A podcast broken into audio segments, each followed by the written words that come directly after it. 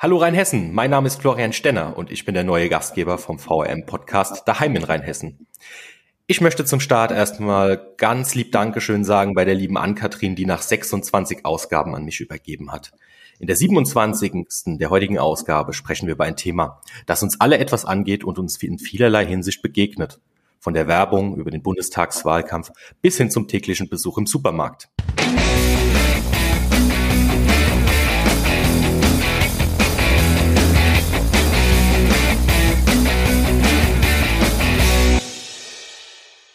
Es geht natürlich um das Thema Nachhaltigkeit und unser Gast ist ein echter Experte auf diesem Gebiet.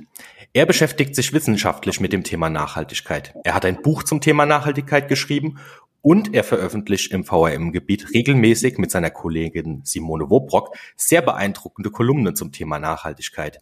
Herzlich willkommen im Podcast, Professor Dr. Lutz Michael Büchner. Grüß dich, Lutz.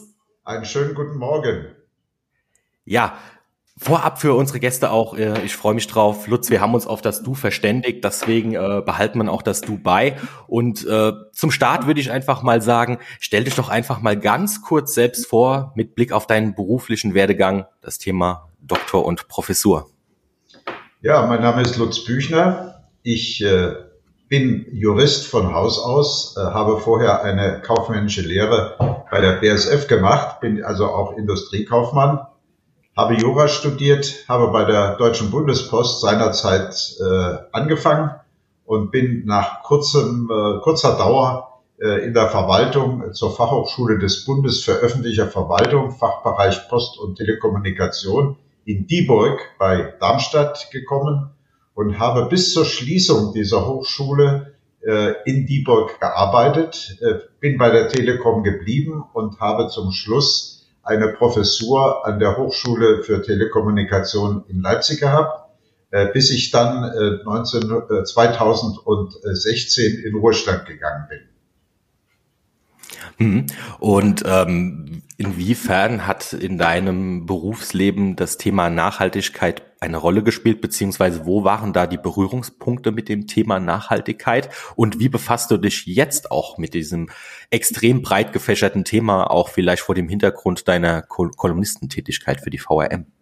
Ja, das ist natürlich eine etwas umfangreichere Frage. Äh, da muss ich etwas ausholen.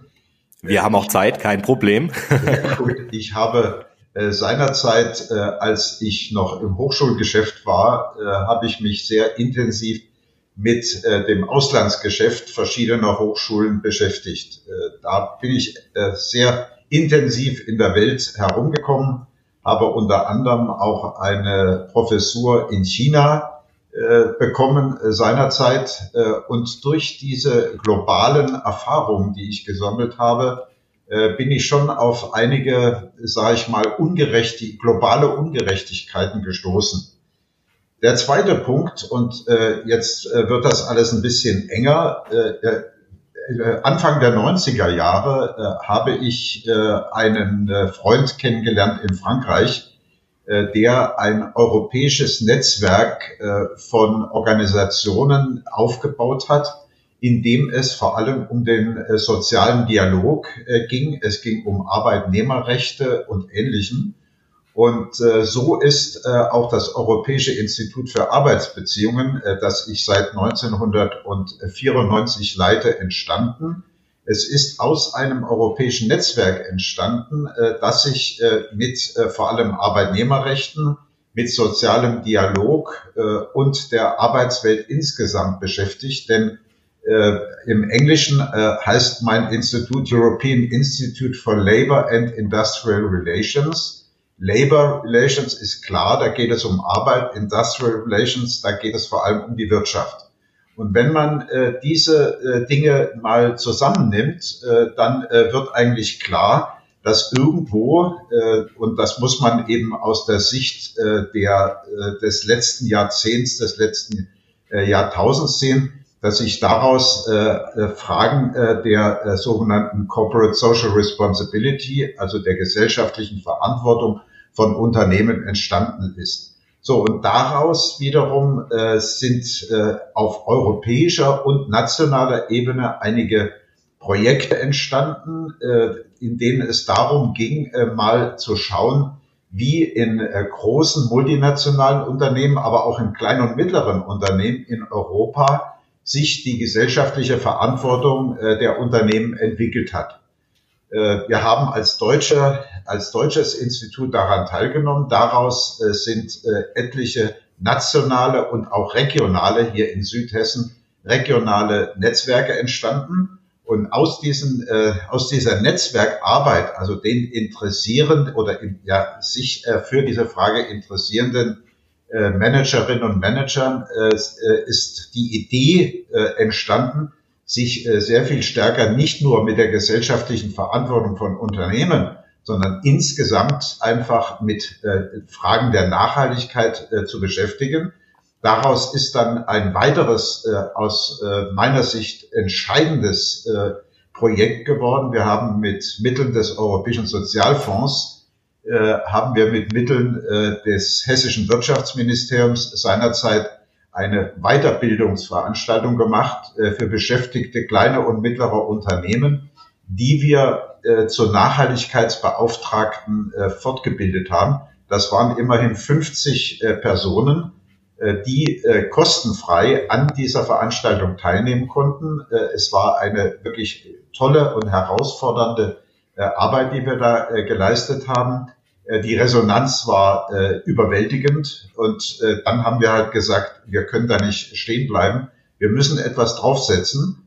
Und daraus ist jetzt eigentlich so ein Strauß, würde ich es mal ausdrücken, ein Strauß von Aktivitäten in Sachen Nachhaltigkeit entstanden, Nachhaltigkeit äh, einmal natürlich für die Bevölkerung. Wir haben hier äh, in der Gegend schon einige Veranstaltungen gemacht, äh, in denen wir äh, Nachhaltigkeit im Allgemeinen und besondere Aspekte der Nachhaltigkeit, in dem Fall ging es um Digitalisierung, äh, dargestellt haben. Und äh, dann kam natürlich die Idee, jetzt müssen wir das auch irgendwie äh, ja äh, unter die äh, äh, etwas breiter unter die Leute bringen und daraus ist das Buchprojekt, über das wir mit Sicherheit noch sprechen werden, äh, ja. entstanden.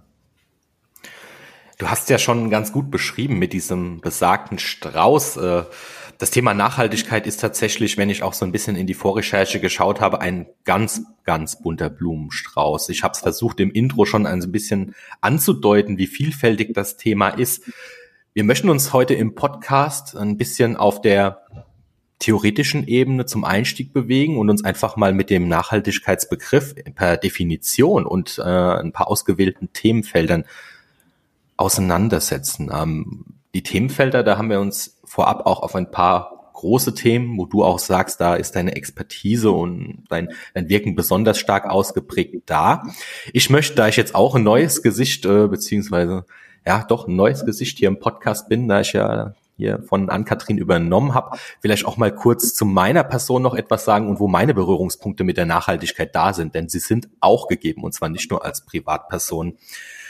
Ich bin seit zehn Jahren freier Journalist äh, für die VRM und schwerpunktmäßig für die Wormser Zeitung und das Wormser Wochenblatt in Worms und, und im südlichen Rheinhessen unterwegs gewesen, habe aber auch noch einen Hauptjob und äh, der ist im Bereich der politischen Kommunikation angesiedelt. Das heißt, ich bin Projektmanager oder auch Berater für politische Parteien, für Kandidaten, die für den Bundestag kandidieren, aber auch für Ortsbürgermeister und das über ganz Deutschland hinweg. Und unser Ansatz der, der Wahlkampfberatung ist sehr strategisch. Das heißt, wir gehen auch in eine sehr inhaltliche Themenkonzeption.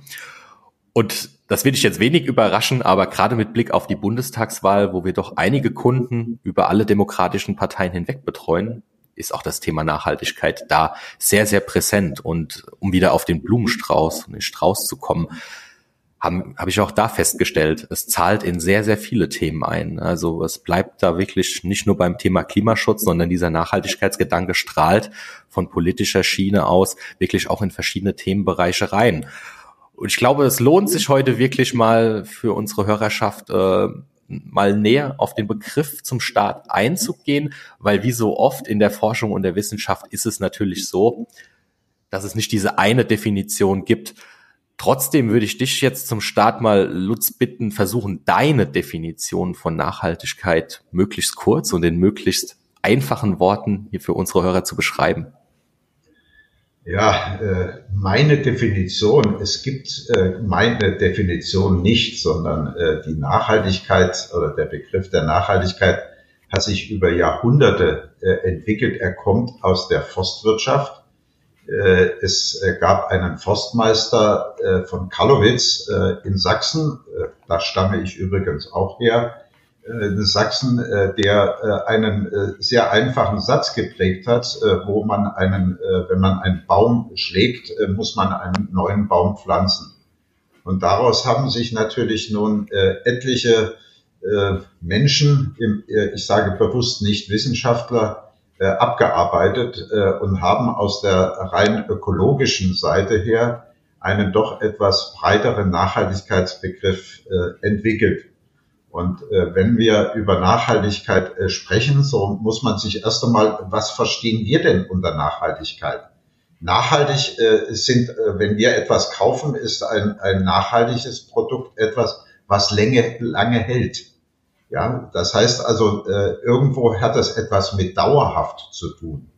Und diese Dauerhaftigkeit, äh, äh, wir mal, begegnet uns ja äh, überall äh, ob das äh, unsere Kleidung ist, ob das unsere Natur ist, ob das unser, äh, unser Fortbewegungsmittel äh, sind. Alles hat irgendetwas mit Nachhaltigkeit zu tun.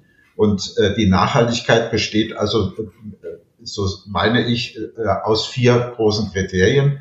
Das eine ist natürlich die Ökologie, also alles, was mit der Natur im weiteren Sinne zu tun hat. Äh, das zweite ist natürlich der ganze soziale Bereich. Also man denke gerade an die Arbeitnehmerschaft. Man denke, und das ist auch, wie ich vorhin schon gesagt habe, ein wichtiger Ansatzpunkt für mich, äh, die globale Gerechtigkeit. Ja, äh, und das kann man nun sehr weit ausdehnen. So, dann gibt es natürlich die ökonomische Nachhaltigkeit, was übrigens nicht nur die Wirtschaft betrifft, sondern uns natürlich auch, wenn man bedenkt, dass jeder Mensch pro Jahr 72 äh, Kilo Lebensmittel vernichtet, äh, dann ist das, glaube ich, auch unser, unter unseren Begrifflichkeiten nicht gerade Nachhaltigkeit. Das heißt, wir kaufen äh, mehr ein, als wir brauchen. Ja, äh, wir kaufen hm. Textilien ein, äh, die, äh, die wir wieder wegschmeißen. Es gibt mittlerweile Anbieter, das kann man sich gar nicht vorstellen, die irgendwelchen Disco-Fummel verkaufen, die man nach dem Disco äh, äh, wieder wegwirft. So, und der, also wir hatten jetzt die ökonomische, wir hatten die ökologische, den sozialen Bereich, aber äh, da gibt es jetzt in der Definition noch einen weiteren Bereich, das ist der kulturelle Bereich.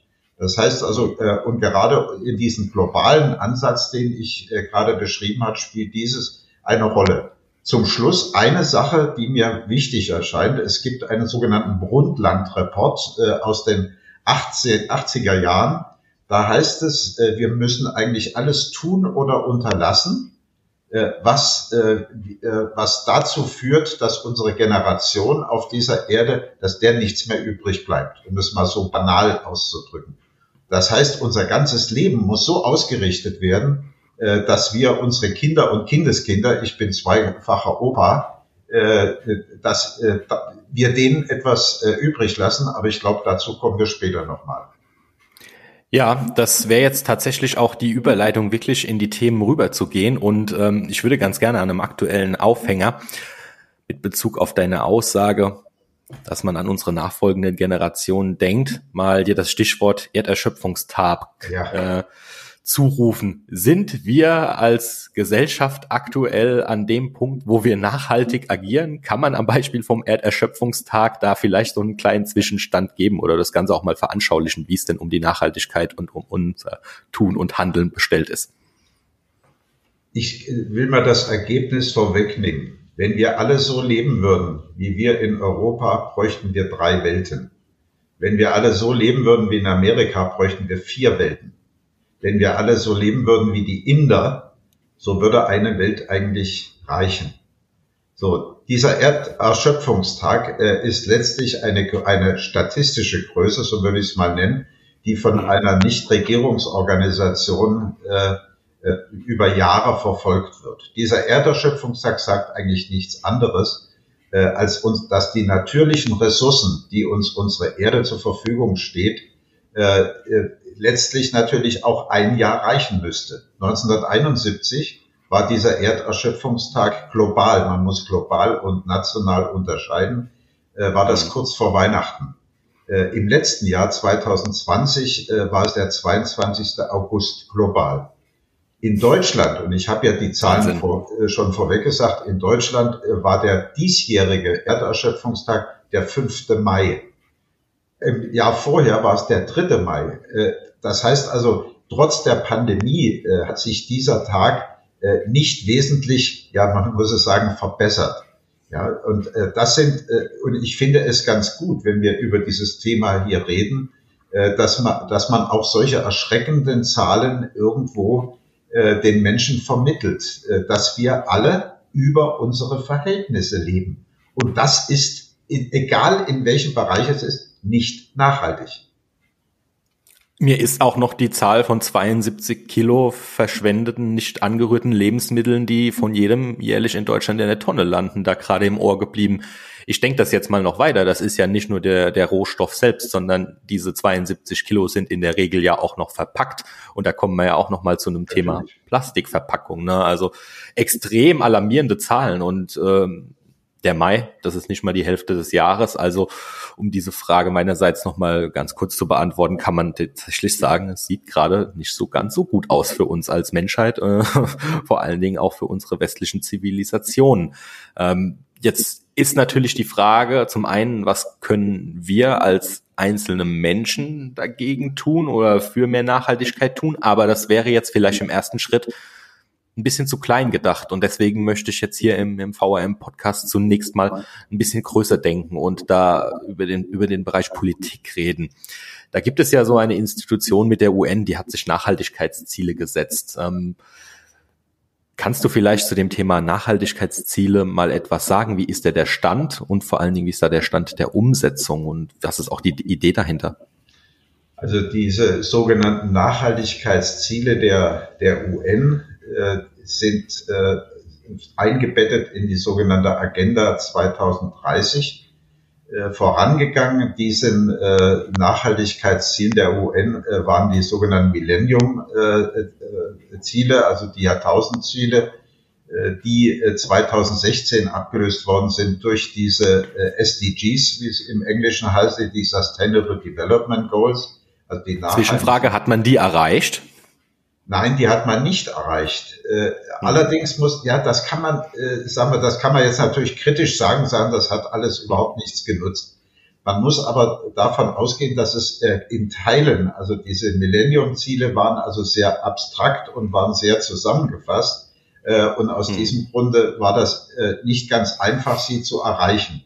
Äh, dann muss man sagen, dass natürlich Zahlen, also wenn wir jetzt zum Beispiel über das Mindesteinkommen sprechen, wenn wir über Hunger sprechen, wenn wir über Wasser sprechen, ich komme gleich nochmal drauf zurück, äh, dann muss man natürlich auch, äh, wenn man das statistisch und vor allem, und das ist schlimm, wenn man das nur täte, prozentual sieht, äh, dann ergibt sich bei einer steigenden Weltbevölkerung, ergeben sich natürlich dadurch schon etwas schiefe Zahlen, wenn ich sage, es sind so und so viel Prozent erreicht worden, wenn ich dann mehr Menschen habe. Ja, also das merken wir ja, diese diese ganze Prozentrechnerei äh, in der Pandemie. Ja, also da, äh, da kann man sich schon manchmal wundern, welche Aussagen damit verbunden werden. Aber kommen wir zurück äh, zu diesen äh, sogenannten SDGs. Also ich habe sie hier vor mir. Es sind letztlich 17 Ziele, äh, die es gibt. Es geht also über die Armut, über den Hunger. Es geht über die Gleichheit. Ein ganz wichtiger Punkt, über den wir noch reden werden, ist die Bildung. Ich will sie jetzt nicht alle aufzählen, sondern es geht mir eigentlich nur äh, mal da äh, den Zuhörer einfach mal sagen, Mensch, da gucke ich vielleicht mal rein, äh, um zu sehen, was steht da alles drin. Und diese 17 Ziele, äh, die wie gesagt 2030 äh, erreicht werden sollen, äh, sind wieder unterfüttert durch äh, über 100 äh, Einzelziele. Also da geht es letztlich um den operativen äh, Teil. Äh, und diese SDGs äh, und wie ich vorhin schon gesagt habe, dieser Agenda 2030, der äh, verpflichtet sich jetzt die Politik in verstärktem Maße. Also wir haben in Europa den sogenannten Green Deal von 2019, der äh, entwickelt worden ist, der sich ganz stark an diesen äh, ich darf den Begriff SDGs verwenden, an diesen SDGs äh, äh, ausrichtet. Und äh, auch wenn man sieht, wie die äh, auch die, die nationale Politik, ob das jetzt in Bund oder Ländern äh, der Fall ist, richtet sich wirklich nach diesen nachhaltigen Entwicklungszielen. Das ist also, ich würde mal so eine Art Leuchtturmfunktion, würde ich das mhm. mal nennen. Äh, und äh, da gibt es eben, wie gesagt, diese äh, bei diesen 17 Zielen äh, ein großes Bedürfnis, äh, da etwas zu tun. Aber wenn wir über die Politik sprechen, da geht es natürlich erst einmal um die Frage, wie setze ich das in nationale Politiken überhaupt um? Aber ich muss auch die Regionalität in Bezug auf Europa nennen. Ja, also wir, wir sind mittlerweile 27 Länder in Europa. dieser Green Deal beschäftigt sich jetzt zwar vorrangig mit der Umwelt und dem Klima, aber mhm. äh, dahinter steckt natürlich, äh, wenn man sich mal äh, überlegt, und das scheint, ist, glaube ich, ein ganz gutes Beispiel, wenn wir jetzt über die Verteilung der Impfstoffe in Entwicklungs- und Schwellenländer sprechen, äh, dann ist das natürlich, wenn wir über Gesundheit sprechen, wenn wir über Armut sprechen, wenn wir über Bildung sprechen, äh, äh, ist das ein ganz wichtiger Punkt, ein Orientierungspunkt. Ich habe von Leuchtturm gesprochen, ein Orientierungspunkt, was müssen wir tun, um, ich habe das schon zweimal in der kurzen Zeit erwähnt, äh, die globale, der, der globalen Gerechtigkeit in irgendeiner Weise etwas näher zu kommen. Und das ist etwas, was für mich wichtig ist. Ich werde in, hoffentlich in diesem Jahr noch zu einer äh, zweiwöchigen äh, Vorlesungsreise in die Demokratische Republik Kongo aufbrechen, äh, indem ich gerade über solche Themen nicht nur Vorlesungen halte. Darum geht es mhm. mir gar nicht. Es geht mir darum, mit den Menschen dort ins Gespräch zu kommen, um daraus, äh, sage ich mir, auch selber einen Bildungsstandard, einen Wissensstandard äh, zu äh, erhalten, mit dem ich dann solche Dinge, wie ich sie jetzt mit dir mache, äh, auch ein bisschen zu füttern. Denn äh, wir sprechen, äh, wir sitzen auf einem hohen Pferd und das ist alles sehr theoretisch. Du hattest mich vorhin um eine theoretische. Definition. Es gibt, ja, natürlich gibt es sie. Ich muss irgendwo etwas zugrunde legen. Aber wichtig ist es zunächst einmal, diese globalen Zusammenhänge zu erkennen. Und dafür sind diese äh, nachhaltigen Entwicklungsziele der UN von großer Bedeutung. Hm. Wie schaut's denn, äh, um jetzt das Thema Politik vielleicht nochmal rund zu machen mit Blick auf Deutschland aus? Ähm, klar, wir haben einen Wahlkampf, wir haben eine Bundestagswahl. Ähm, ich glaube, wir alle sind in unserem täglichen Leben von politischer Seite mit dem Thema Mobilitätswende immer wieder stark konfrontiert, weil es eben auch ein starkes Wahlkampfthema ist. Ähm, das ist ja jetzt in dem Sinne dann auch eng verknüpft mit dem Thema Klimaschutz. Was sind denn ansonsten so die aktuellen Debatten rund um das Thema Nachhaltigkeit auf politischer Ebene? Oder gibt es vielleicht auch die Beobachtung deinerseits, dass diese Debatten gar nicht so ausgeprägt sind? Ja, ich glaube, sie sind schon ausgeprägt. Äh, die Frage ist, äh, wie kann ich in einem demokratischen System, äh, wie wir es haben, es tatsächlich durchsetzen, dass ich hehre Ziele der Nachhaltigkeit tatsächlich in Politik umsetze. Also ich habe heute Morgen gerade in der Tageszeitung wieder einen Artikel von Frau Klöckner gelesen. Wenn ich sehe, wie, sagen wir mal so, wie die hehren Versprechen oder äh, Ansagen äh, der Politik mhm. im Hinblick äh, auf äh, nachhaltige Landwirtschaft äh, umgesetzt wird. Wenn es um Tierwohl geht, Tierwohl hat sehr wohl mhm. etwas äh, mit Nachhaltigkeit zu tun. Wenn es um Pestizide ja. geht, ja, wenn es um Genmanipulationen von Pflanzen geht und so weiter, ja, natürlich, irgendwo gibt es, äh, gibt es Programme, aber die, die Frage der Umsetzung, und äh, Frau Klöckner scheint mir da ein gutes Beispiel zu sein, ich nenne auch den Herrn Altmaier, wenn es zum Beispiel um das Lieferkettengesetz geht. Ja, also die Blockadehaltung bestimmter Parteien. Mhm. Sorry, es ist jetzt mal gerade eine, die ich erwähnt habe, aber äh, man sieht, wenn, wenn, und dabei spielt natürlich vor allem der Lobbyismus eine extrem wichtige Rolle. Das heißt, wenn ich die Bauernverbände mir angucke, wenn ich die Unternehmen angucke, die sich dagegen zur Wehr setzen, äh, dass man Arbeitnehmer äh, in Entwicklungsländern äh, einen bestimmten Schutz zukommen lässt, weil natürlich Kohle, die Kohle, dass der Gewinn im Vordergrund steht. Aber bei der Nachhaltigkeit und vor allem natürlich auch bei der Wirtschaft geht es ja nicht um die Frage, Ja, ich bin ja kein Träumer, äh, ob man Gewinne macht. Natürlich, äh, sonst würde das ganze System nicht funktionieren. Es geht um das ja. Wie, nicht um das mhm. Ob. Und da sind, äh, um auf deine Frage nochmal äh, konkret zu antworten, äh, da sind natürlich in den Parteiprogrammen wunderschöne äh, Dinge drin, die mhm. dann äh, in dem in der äh, Tagesabwicklung, äh, äh, wenn dann die Koalitionsverträge fertig sind, äh, einfach auf der Strecke bleibt. Äh, denk mal zum Beispiel um, um die, um die Frage äh, Kinderschutz im Grundgesetz. Ich finde es, das hat etwas, natürlich, wir haben vorhin über die Generation gesprochen. Ich frage mich wirklich, kann es sein, äh, dass in einer Legislaturperiode wir in den letzten drei Monaten äh, darüber sprechen, ob wir Kinderrechte in die, ins Grundgesetz einbringen und dann gesagt, sorry, wir hatten, so nach dem Motto, wir hatten Wichtigeres zu tun. Mhm. Ja, ist das eine nachhaltige Politik?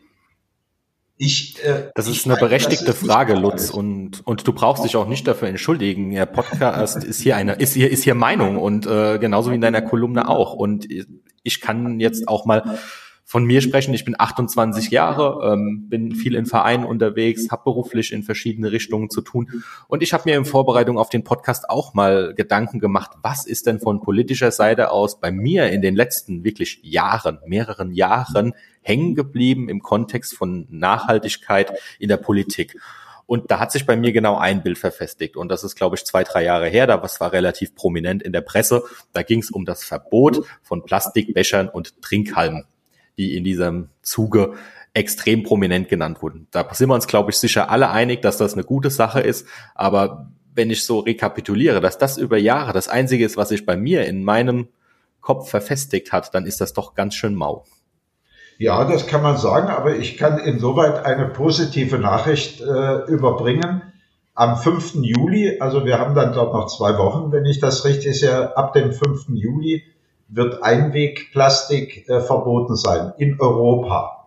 Das heißt, es wird keine äh, äh, Trinkhalme mehr geben. Äh, äh das, äh, die sind schlicht verboten. Es wird kein, gerade wenn jetzt so die, äh, die Festivitäten äh, anfangen, also die Kerbezeit kommt, wird es kein Einwegbesteck mehr, kein Einwegteller mehr geben. Es wird keine Q-Tips mehr geben. Darauf komme ich aber nochmal später in einem anderen Zusammenhang, äh, äh, es wird keine Q-Tips mehr geben und so weiter. Das heißt also, irgendwo haben wir jetzt trotz wahrscheinlich äh, eines starken Lobbyismus äh, derjenigen, die äh, diese Dinger herstellen, äh, werden wir ein Verbot haben. Interessant ist das beispielsweise in Eisdielen. Wir sind ja jetzt in der Eisdielenzeit. Ja, äh, in den allerdings. Eisdielen, die meisten haben gar keine Plastiklöffel mehr. Das heißt, die haben hm. schon recycelbare Materialien, mit dem man äh, seine Eisbollen äh, essen kann. Und das finde ich schon mal, es geht langsam los. Ja, es, und, und so in den mhm. kleinen Bereichen, um jetzt deine Befindlichkeiten einfach mal aufzugreifen. Das ist ja. äh, völlig richtig. Ja, ja, absolut. Ähm, ich finde, wir, wir nähern uns da jetzt auch immer mehr dem, dem Thema Wirtschaft äh, und das ist auch so ein weites Feld. Deswegen würde ich jetzt auch gerne mit Blick auf die auf die Uhr. Ich habe mir mal vorgenommen, dass wir mal im Vergleich zu den ersten 26 Ausgaben uns in Zukunft deutlich mehr Zeit nehmen, aber trotzdem soll der zeitliche Rahmen so bei 60 Minuten Maximum liegen. Das heißt aber im Umkehrschluss, wir haben immer noch eine halbe Stunde Zeit, um über das Thema Nachhaltigkeit zu sprechen. Und ich glaube, jetzt ist das große Thema Wirtschaft mit seinen Seiten Verbraucher, aber auch Produzenten beziehungsweise Unternehmen gerade richtig. Und ähm, wenn es für dich in Ordnung ist, Lutz, würde ich gerne mal mit dem Thema Nachhaltigkeit aus Perspektive des Verbrauchers starten. Ich habe dir gerade schon mit meinen Trinkhalmen so ein kleines erstes Thema genannt, aber inwieweit sind denn die Themen oder ist das Thema Nachhaltigkeit aus Verbraucherseite immer wieder im Berührungspunkt, jetzt abseits von Trinkhalmen und den Eislöffelchen im Eiscafé? Es ist ja dann doch wahrscheinlich deutlich präsenter, äh, als man vielleicht auch denkt im ersten Moment. Ja, äh, du hattest angefangen in deiner Anmoderation mit der Wirtschaft äh, und bist mhm. dann auf den Verbraucher gekommen. Äh, das ist natürlich völlig richtig, denn äh, wir können eigentlich unser Verbraucherverhalten äh, nicht äh, abkoppeln von dem, was die Wirtschaft uns vorgeht. Als Verbraucher sind wir ja, mhm. wie der Name schon sagt, verbrauchen wir Waren und Dienstleistungen von Unternehmen, die wir als Wirtschaft bezeichnen. So, und ja. äh, ich, äh, ich meine, das, darüber könnte ich jetzt eine halbe Stunde sprechen, das werde ich nicht tun, sondern ich möchte äh, ganz einfach mal sagen, äh, viel hängt mit Marketing zurück, äh, zusammen. Das heißt also, es gibt eine Menge von Dingen, äh, auf die wir in Anführungszeichen abfahren. Äh, Dinge, äh, Dienstleistungen äh, und äh, natürlich auch Waren, bei denen uns äh, zunächst mal suggeriert wird, äh, dass sie gut schmecken im Lebensmittelbereich, dass sie gut funktionieren, wenn wir über Smartphones äh, reden, äh, dass äh, unsere Telefone, ob das äh, die großen Operators sind, äh, äh, die hervorragendsten Dienstleistungen äh, haben. Das heißt, äh, wir sind zunächst einmal ja eine gewisse Opfergesellschaft. Was wird uns überhaupt angeboten und was nehmen wir dann auch an und was ist für uns wichtig? So, und wir Verbraucher, aufgrund dieser Marketingstrategien, die natürlich dahinter stecken, äh, sind, äh, ich würde es mal sagen, auf der einen Seite, ich will das jetzt gar nicht dramatisieren, aber auf der einen Seite sind wir in einer gewissen Opferrolle. So, wir sind Opfer äh, der, der Macht der Wirtschaft. So übrigens wie natürlich auch die Politik ja, von der Wirtschaft getrieben ist. So sind wir auf der anderen Seite als Verbraucher diejenigen, die wir nur auf das zurückgreifen können, was uns angeboten wird was sich übrigens in Teilen auch schon etwas wieder verändert. Weil äh, von äh, die großen Anbieter, ja, wenn ich an Repair-Shops denke, äh, wenn ich an die Unverpackt-Läden denke und so weiter, also es gibt so kleine Ansätze, in dem der Verbraucher sich auch äh, von der Macht der, der Wirtschaft, äh, sage ich mal, etwas entfernt oder ich würde es mal anders ausdrücken, vielleicht das eine oder andere äh, relativiert. So, aber dazu kurz einkrätschend, äh, da wird es mhm. ganz tolle positive Beispiele in der nächsten Ausgabe des Wormser Wochenplatz, das sich dem Thema Nachhaltigkeit widmet, auf lokaler Ebene geben, wo äh, eben die Veränderung in Form von Artikeln dargestellt wird, nur als kurzer Werbeblock für, für die Ausgabe, unsere Printausgabe zum Thema Nachhaltigkeit. Ich wollte dich nicht unterbrechen, sorry Lutz. Nein, ich finde das extrem wichtig. Ich, äh, ihr solltet das sehr viel mehr machen. Weil ich glaube, ich meine, man muss das mal, man muss ja auch die Leserschaft eurer Blätter mal angucken. Da, da geht es darum, einen kurzen Blick auf das zu werfen, was dort drin steht. Ja, äh, größ, deswegen schreiben wir auch diese Kolumnen, äh, die maximal 500 Worte haben, um einfach damit auch äh, dem flüchtigen Leser zu sagen, oh, da steht was über Nachhaltigkeit im Textilsektor. Ich komme gleich zu meinen Verbrauchern zurück. Ja. Ja, äh, ja. da steht etwas drin. Oder gestern habe ich eine Kolumne über nachhaltige Geldanlagen geschrieben. Ja, äh, mhm. das heißt, äh, ich werde übrigens, äh, weil ich weiß, Florian, dass du im Sportgeschäft bist, ich äh, fange gerade eine Kolumne über Nachhaltigkeit im Sport an. Ja, äh, mhm. angestachelt durch das Spiel in Baku letzte Woche ja, dass man dort für 90 Minuten da 150 Leute hin transportiert. Die Frage ist, wo da der ökologische Fußabdruck geblieben ist. Aber ich hm. komme zurück. Entschuldigung, ich bin jetzt etwas abgeschweift, aber ich glaube, das ist nicht ganz unwichtig. Also wir Verbraucher, wie gesagt, äh, wir, äh, wir müssten eigentlich uns vor allem vor, äh, eines äh, vor Augen halten. Weniger ist häufig mehr. Das Problem ist, und das sehen wir jetzt in der Pandemie, in dem Moment, in dem wir auf irgendetwas verzichten, dann fangen wir an äh, zu jammern und wir versuchen uns irgendwo einen Umweg zu verschaffen. Wenn ich alleine sehe, wie äh, jetzt wieder getrickst wird äh, mit, dem, mit der Impferei, nur, das, äh, ja. nur damit äh, ich nach Mallorca äh, fliegen kann, ja, wenn ich mhm. alles versuche, um einfach, äh, sage ich mal, mich als Verbraucher äh, auf dem Niveau weiter zu bewegen, auf dem ich immer war. Ja, das fängt, äh, mhm. äh, überlegt euch mal, ihr habt irgendwo ein Auto und ihr müsst jetzt in äh, eine Klasse zurückgehen. Das ist ein wahnsinniger Verzicht. Ja, äh, es ist ein Verzicht und das ist ein, äh, weil wir beim Verbraucher sind. Der Verzicht auf Fleisch ist ein wahnsinniger, äh, ich weiß nicht, ob den Hörern bekannt ist, dass wir alleine für die Herstellung von einem Kilogramm Fleisch 15.000 Liter Wasser brauchen. Ja, was, äh, 15.000. Ja, ja, also man, die Dimensionen sind unermesslich. Nur es spricht keiner drüber. Und äh, da du vorhin die Politik angesprochen hast, es gibt ja eine Debatte darüber, ob man weniger Fleisch essen würde, wenn äh, man den, Umsatz, äh, den Mehrwertsteuersatz von äh, derzeit sieben Prozent auf 19 Prozent erhöhen würde. Das ist also ein heiß umstrittenes Thema. Klöckner, Grüne und so weiter streiten sich da äh, wunderbar drüber. Was wir jetzt mit der CO2-Umlage, mit dem Benzin an, äh, haben, haben wir ein wunderschönes Beispiel. Ja, wir müssten vielleicht darauf verzichten, äh, am Samstagmorgen zum Bäcker zu fahren, weil das mhm. Benzin mhm. etwas. Das wird aber keiner machen. Ja, es wird dann zum Beispiel dazu führen, äh, dass Jugendliche auch mal äh, mit dem Fahrrad zur Schule fahren und sich nicht äh, mit dem SUV des Papas ins Klassenzimmer fahren lässt. Also ich, Entschuldigung, ich mache, ich mag diese drastischen Beispiele, um einfach mal darüber nachzudenken, ja, wie ist das denn in meinem täglichen Leben? Was sind denn Dinge, auf die ich verzichten kann, beziehungsweise äh, ich will gar nicht nur um, äh, über Verzicht reden. Es geht ja ein wenig auch darum, ja, was kann ich besser machen? Äh, welche Waren kaufe ich, wenn ich an Bio-Waren denke? Wird sofort gesagt, Bio ist äh, viel teurer. Ja, mhm. wenn ich etwas weniger, wenn ich ein Stück Schokolade weniger pro Tag esse, dann kann ich mir auch ohne weiteres eine Fairtrade-Schokolade leisten. So wie es bei dem Kaffee, bei dem Tee und so weiter äh, auch der Fall ist. Das heißt, äh, ich habe vorhin schon mal gesagt, äh, wir Verbraucher sind nicht nur Opfer, sondern wir sind auch Täter. Und zwar in, in zunehmendem Maße, weil natürlich wir auch äh, sehr gut eigentlich informiert sind. Das Problem ist nur, dass diese, Inform diese Informationen überlesen wir. Wir, und zwar ganz bewusst, weil wir dann womöglich mhm. doch verzichten müssen. Ja, und deswegen ja. sind auch solche Initiativen, wie ihr das jetzt äh, mit VRM macht, finde ich total wichtig.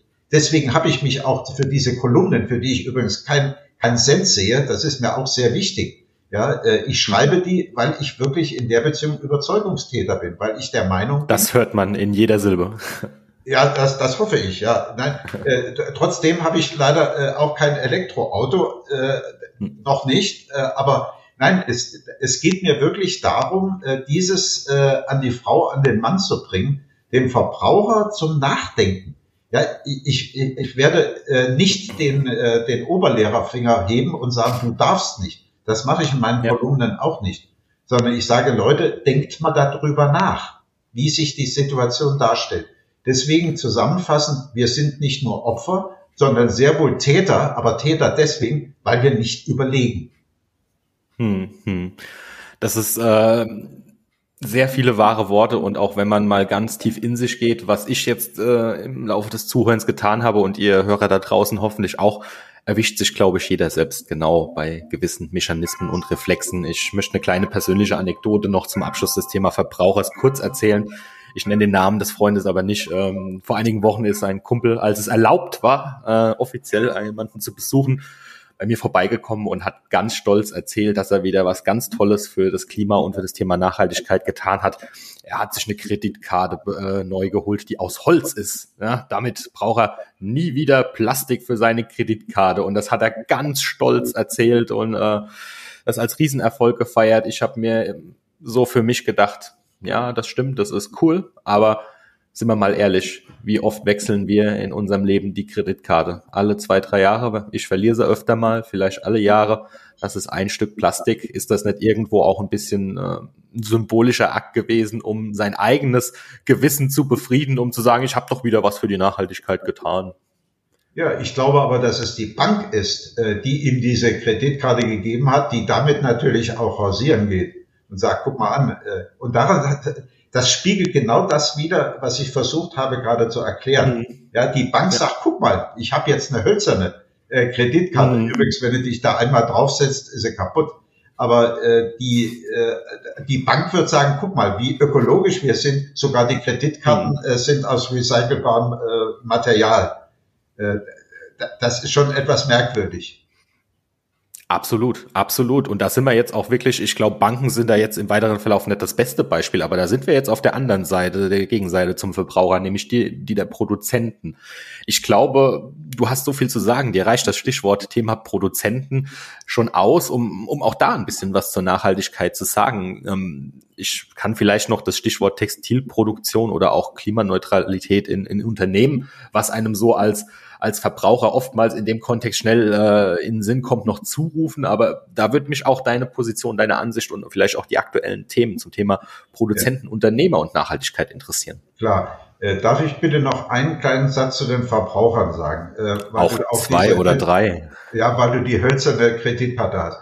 Äh, ich würde äh, die Hörerschaft doch mal bitten, darüber nachzudenken, was sie für ihre Flüge, die ja jetzt wieder möglich sind, nach Mallorca oder äh, wohin auch immer, was sie da äh, wirklich an äh, Abgabe äh, leisten. Es gibt ja die Möglichkeit, äh, ein, eine bestimmte Abgabe äh, fürs Klima, sage ich mal, äh, zu leisten. Äh, mir fällt jetzt leider gerade der Fachbegriff nicht ein, aber jeder sollte mal darüber nachdenken, ob er äh, für äh, die äh, Urlaubsreise mit dem Flugzeug äh, tatsächlich äh, alles tut, um die CO2-Belastung äh, der Atmosphäre irgendwo, äh, sage ich mal, äh, positiv zu beeinflussen. Äh, diesen Hinweis mhm. wollte ich geben. So, nun zu den Produzenten. Ja, äh, du hast äh, als Beispiel die Textilien genommen. Äh, wir können eigentlich alle äh, Dinge nehmen, ja. aber fangen wir erstmal mit den Textilien an. Äh, wir haben noch einen Entwicklungsminister äh, namens Gerd Müller übrigens der CSU, und das finde ich bemerkenswert. Äh, äh, Gerd Müller hat nach langem, langem Ringen, hat er den sogenannten grünen Knopf äh, erfunden. Ja, das heißt, dieser grüne Knopf äh, ist ein Zertifikat für sogenannte nachhaltige, äh, für nachhaltige Textilien.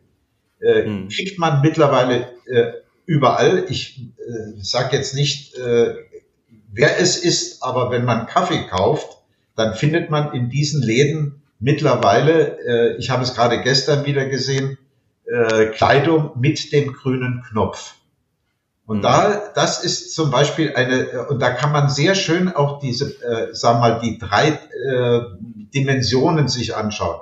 Wir haben auf der einen Seite die Politik und da haben wir einen engagierten Minister, äh, der sich wirklich, äh, dahinter steckt ja dieses ganz äh, fürchterliche Unglück in Bangladesch seinerzeit in dieser Näherei, äh, indem man versucht, alle, ja. ja äh, indem man versucht, wirklich über diese ganze Wertschöpfungskette, also das geht ja bei der mhm. Baumwolle los. Ja, was ist das für Baumwolle? Äh, Baumwolle, äh, wie sie angepflanzt wird, die verbraucht total viel Wasser, sie führt zu Versteppung. Mhm es gibt mittlerweile Bio-Baumwolle. Äh, die Frage ist, wie und wer verarbeitet das? Gibt es Kinderarbeit und so weiter? Der nächste Schritt ist natürlich dann die Verarbeitung. Wer mal gesehen hat, wie ich in Marokko, wie beispielsweise äh, Jeans äh, gefärbt werden, äh, mit mhm. welchen äh, äh, wie der Arbeitsschutz aussieht, fürchterlich. Und dann natürlich auch die Frage, das ganze Zeug wird dann irgendwo nach Asien geschickt ich habe eine, habe gerade ein, ein Bild vor mir, in dem der Kreislauf einer Jeans äh, dargestellt wird.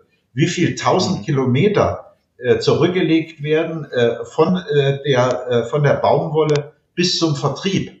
Und äh, wenn wir dann die, äh, die Jeans haben, ist der ist der der Umlauf noch nicht fertig. Äh, dann kommt es nach Afrika. Ich habe Märkte in Gabun äh, und äh, im Kongo gesehen, in dem also sämtliche Produkte für Kinder, Frauen und Männern auf riesigen Bergen in, in Märkten verkauft werden. Ja, das heißt also, das Ende äh, dieser äh, Odyssee äh, dieser äh, Textilien hört dann tatsächlich mhm. äh, dort auf, äh, wo dann wirklich nichts mehr äh, zu machen ist äh, damit. So, das heißt also, wir haben auf der einen Seite natürlich äh, die Unternehmen, die sich diesem grünen Knopf angeschlossen haben.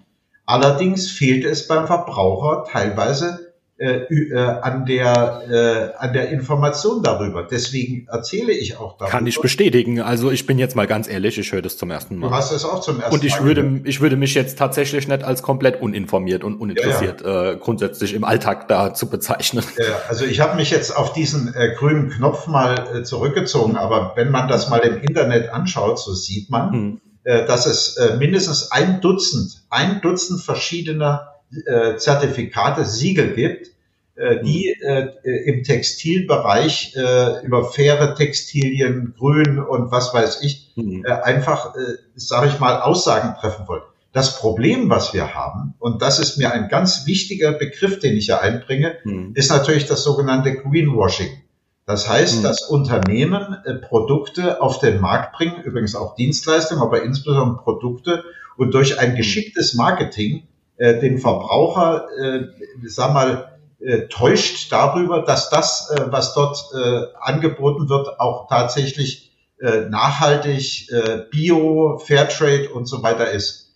Das heißt also, äh, es, es gibt sicherlich zunehmend Unternehmen, und das wissen wir mittlerweile alle, äh, Unternehmen, die sehr, äh, sage ich mal, äh, gute, ich sage das äh, bewusst mal, gute Produkte anbieten, sei es, äh, dass sie Materialien äh, haben, die äh, ordentlich sind, sei es, dass die, äh, die Herstellung ordentlich ist. Ich beispielsweise, und diese Werbung sei mir erlaubt, ich habe jetzt gerade äh, mein drittes Fairphone bestellt. Also ich äh, mhm. habe mich geweigert, mit Samsung, Apple und anderen Produkten zu arbeiten. Ich habe ein Fairphone, was übrigens mhm. sogar günstiger war äh, als die großen koreanischen, japanischen und chinesischen Anbieter. Da weiß ich beispielsweise, dass dort dass einmal die Materialien, äh, sage ich mal, einigermaßen, das versprechen sie nicht. Das ist ja ein, ein kleines holländisches Unternehmen, das gemacht hat, wird übrigens mittlerweile von der Telekom äh, angeboten, ist bei Chibo erreich, äh, äh erhältlich, dieses Fairphone. Äh, hm. War ich selbst über, überrascht, äh, aber äh, also einmal die Materialien sind okay. Zweitens, äh, äh sie versuchen dieses Coltan, das ist einer der Grundstoffe, die in Smartphones drin sind, äh, was ja im Kongo äh, gewonnen wird, äh, unter einigermaßen menschlichen Bedingungen zu fördern. Und das Dritte ist, dass man dort alles austauschen kann. Das heißt, da sind wir bei einem anderen Begriff, der sogenannten Kreislaufwirtschaft, wird übrigens meine nächste Kolumne sein, über die Kreislaufwirtschaft bei euch. Das heißt also, dass wirklich Unternehmen versuchen, versuchen, äh, sich aus dem äh, Strudel äh, der Wegwerfprodukte einigermaßen mhm. äh, zu entfernen. Das, äh, das ist erstmal Textil, aber ich bin bewusst auf das Fairphone gekommen oder auf, auf diese ganzen, äh, äh, auf die ganzen, äh, auf die ganze Elektronik. Ja, Unternehmen, äh, ob das die Waschmaschine oder die Kaffeemaschine ist, die sind ja darauf angelegt, letztlich nach einer bestimmten Zeit entsorgt zu werden. Ja, mhm. wir haben, äh, das heißt, die Lebensdauer natürlich. der Produkte wird immer kürzer, weil dadurch natürlich Umsatz generiert wird. Äh, und äh, die Frage ist, ob das äh, der, den Nachhaltigkeitskriterien entspricht. Auf der anderen mhm. Seite, und das möchte ich zum Schluss äh, für den Bereich doch noch sagen wollen, wir haben vorhin mhm. über diese äh, Nachhaltigkeitsentwicklungsziele gesprochen. Es gibt eine mhm. Menge Unternehmen, äh, mir fällt jetzt gerade spontan die BSF ein, bei der ich früher gelernt habe. Äh, die BSF mhm. ist, äh, und weil sie auch in Rheinland-Pfalz sitzt, das äh, spielt natürlich hier auch eine Rolle. Die BSF, es gibt ja diese Zukunft, äh, ZIRP, äh, die Zukunftsinitiative Rheinland-Pfalz, äh, und mhm. da ist die BSF sehr stark vertreten. Und die BSF als Chemieunternehmen ist ja eigentlich jetzt kein Vorzeigeunternehmen, was ihr äh, Produktportfolio anbelangt, tut eine Menge, eine Menge mhm. äh, auch global. Und ich sage das mit wirklich vollem Ernst, ohne jetzt Werbung für dieses Unternehmen zu machen. Ja, da, da habe ich überhaupt keinen Grund. Aber die tun eine Menge, um tatsächlich äh, diese äh, im Bereich der Umsetzung der Entwicklungsziele, äh, der Nachhaltigkeit der Entwicklungsziele etwas zu tun. Und da gibt's eine ganze Menge. Ja, ich nenne einfach mal, wenn ich an Henkel denke, wenn ich an, an hm. den Otto-Versand denke, ja, das sind also äh, Unternehmen, die wirklich eine Menge tun, die auch eine gute Nachhaltigkeits äh, Kultur haben, die das auch in ihren Berichten, also es gibt ja für die Großen eine Berichtspflicht, also das sind die Nachhaltigkeitsberichte, die gemacht werden.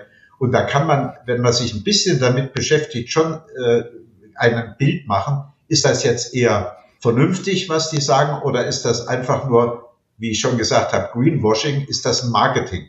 Und da gibt es natürlich auch weltweit große Unterschiede. Also wenn ich an General Electric denke, äh, das ist äh, diesbezüglich nicht wirklich ein Vorzeigeunternehmen. Wenn ich an die Telekom denke oder an die Post, DHL, äh, da sieht das alles schon anders aus. Die machen auch eine ganze Menge in, in der Richtung. Also wie gesagt, ich mhm. verteufle nicht die Wirtschaft, ich verteufle auch nicht ja. den Verbraucher. Aber man muss einfach mal darüber nachdenken, äh, wie mhm. sich diese Struktur, äh, wie sich das auch miteinander verbindet. Übrigens auch bezüglich der Politik. Absolut.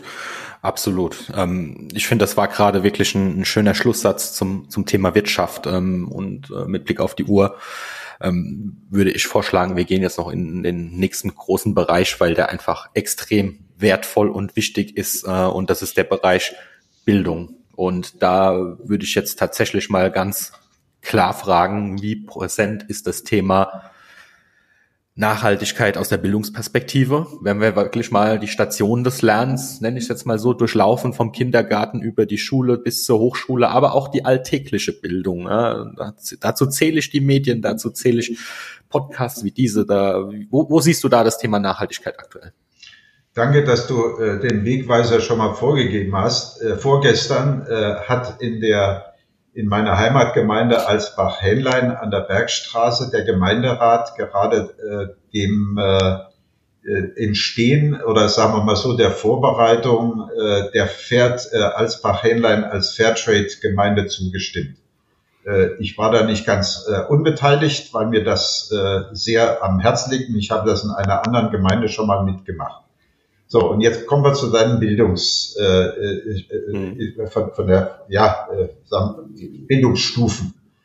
In dieser, äh, wenn wir über Fairtrade reden, und Fairtrade hat natürlich äh, in großem Maße mit Nachhaltigkeit zu tun, so werden wir dort natürlich die Kindergärten mit einwenden. Da geht es natürlich zum Beispiel um die Frage, was kriegen die äh, Jungs und Mädels dort zu essen?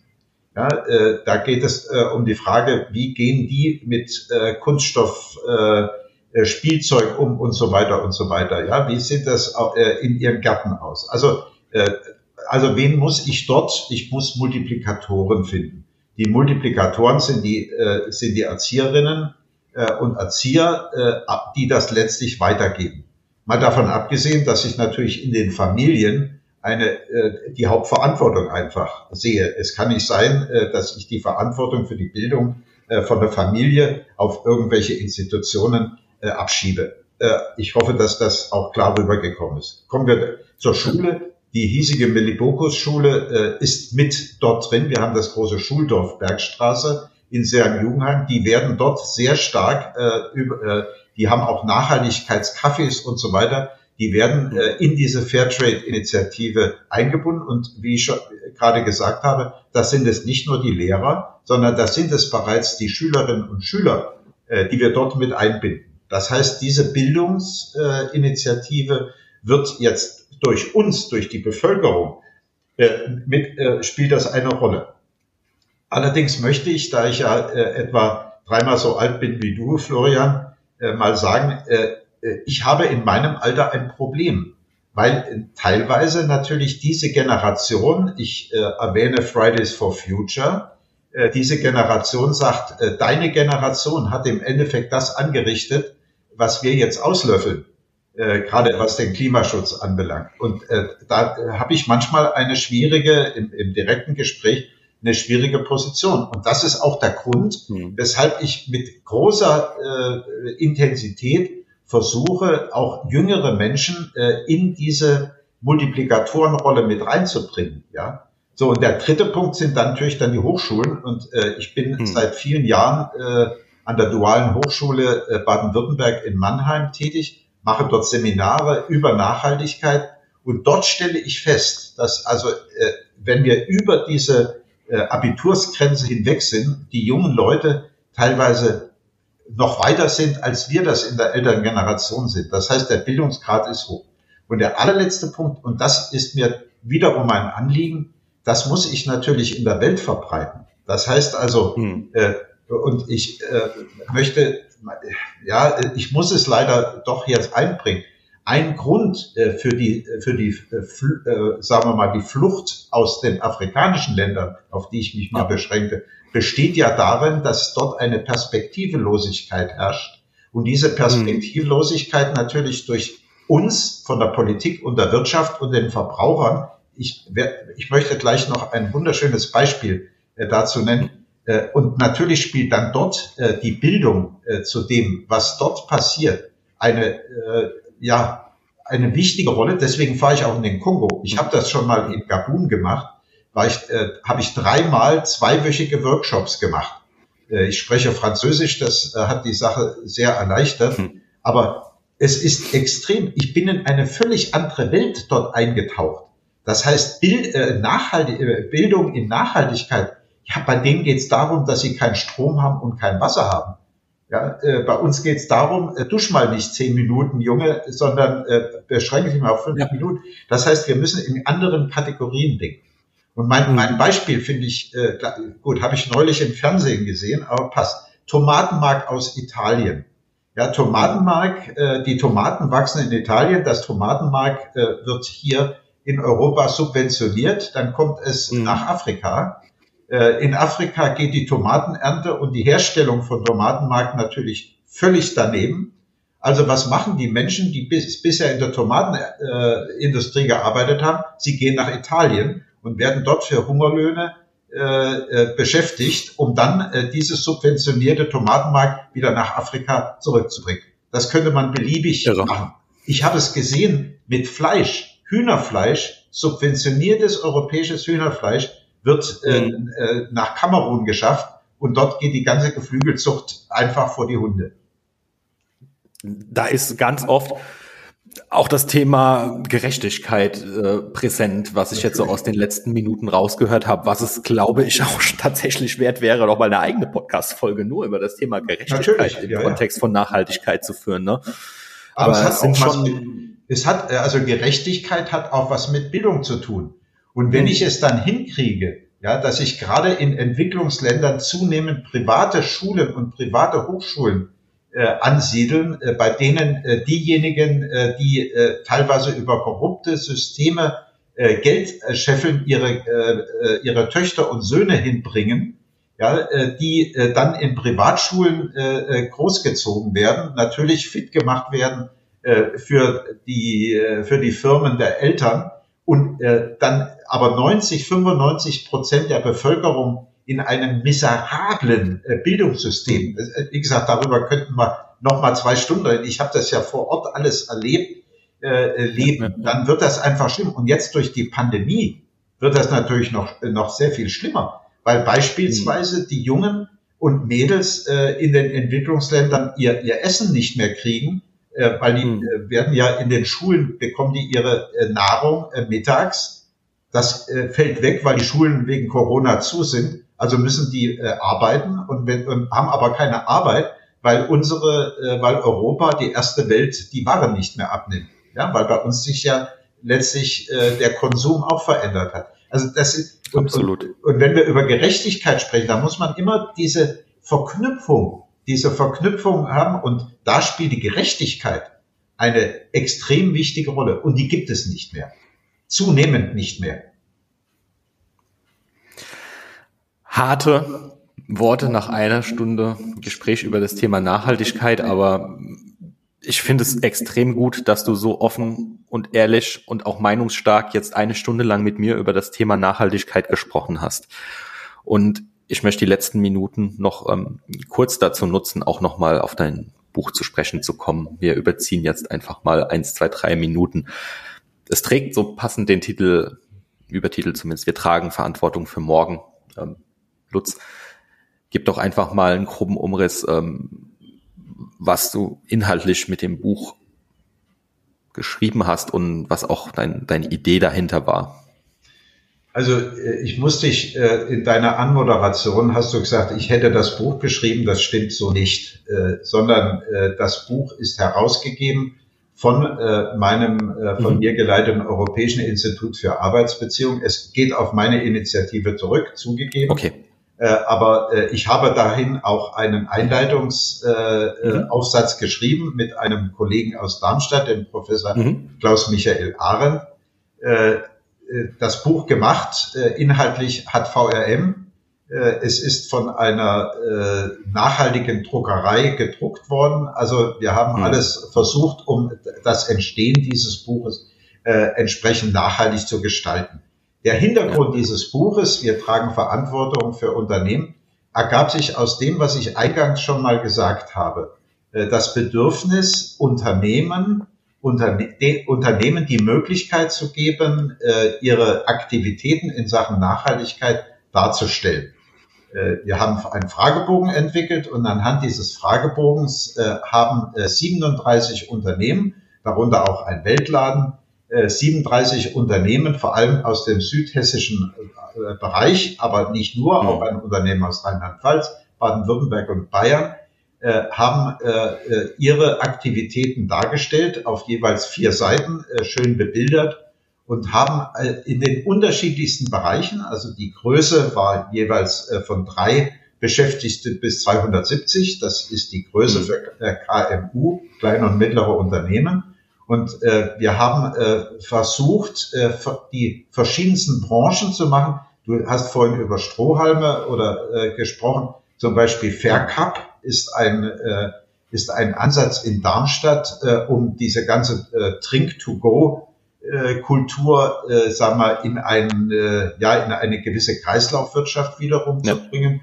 Und äh, aber es gibt die unterschiedlichsten Bereiche aus dem Landschaftsbau wir haben einen Laden in Heppenheim, äh, Frauen geführt, äh, der die äh, im kulturellen Bereich äh, machen. Also ich will das jetzt gar nicht vertiefen, weil auch die Zeit nicht reicht, aber diese 37 äh, Unternehmen spiegeln eigentlich äh, zumindest exemplarisch das ab, was kleine und mittlere Unternehmen in Nachhaltigkeit tun, sowohl im äh, ökonomischen Bereich, im ökologischen Bereich und im sozialen und vor allem auch im gesellschaftlichen Bereich.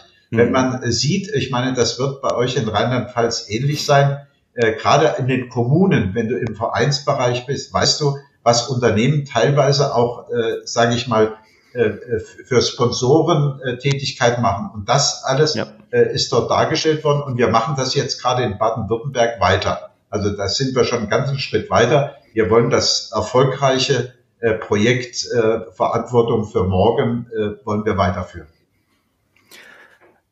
Du bist auf jeden Fall wieder herzlich eingeladen dazu, wenn es äh, in dem Projekt äh, Zwischenstände, große Neuigkeiten gibt. Ähm, mir bleibt nach einer Stunde, zwei Minuten erstmal nur ein ganz großes Dankeschön an dich zu sagen, Lutz, ähm, für dieses ganz tolle Gespräch zum Thema Nachhaltigkeit. Wer sich intensiver mit dem Thema auseinandersetzen möchte und das Buch lesen möchte, der schaut einfach mal in die Show Notes zu diesem Podcast. Da werde ich euch den Link zum Buch hinterlegen. Außerdem wird in den Show Notes noch ein kleiner Link sein zur Seite www.verantwortungfürmorgen.de, wo ihr auch die Kolumnen von Lutz und seiner Kollegin Simone Wobrock nachlesen könnt. Ansonsten bleibt mir nur nochmal Dankeschön zu sagen, Lutz. Und an euch der Aufruf da draußen, wenn es euch gefallen hat oder auch nicht, sendet mir, sendet der VRM und unserem Podcast daheim in Rheinhessen gerne Feedback, gerne Kritik, gerne Anregungen oder Ideen. Ihr könnt entweder der VRM schreiben oder ihr könnt auch mir bei LinkedIn mit meinem Namen Florian Stenner oder bei Instagram unter meinem Namen Worst Influencer. Zwischen Worst, also der schlechteste, und Influencer kommt ein Unterstrich. Könnt ihr mir jederzeit Nachrichten, Kritik, Feedback schreiben. Ansonsten bleibt nur noch zu sagen, wenn ihr den Podcast noch nicht abonniert habt, wäre jetzt ein guter Zeitpunkt zu sagen, ich äh, drücke auf Abonnieren und wenn es euch besonders gut gefallen hat, dann lasst nicht nur ein Abo da, sondern zeigt den Podcast auch euren Freunden. Das war's von meiner Seite. Ich war Florian Stenner und heute habe ich gesprochen mit Lutz Büchner. Danke dir, Lutz. Ich wünsche dir, wir gehen jetzt bald ins Wochenende, ein schönes Wochenende und toi toi toi, dass du mit dem Thema Nachhaltigkeit viele, viele Menschen erreichst. Ich danke für die angenehme Gesprächsführung. Dankeschön. Bis zum nächsten Mal.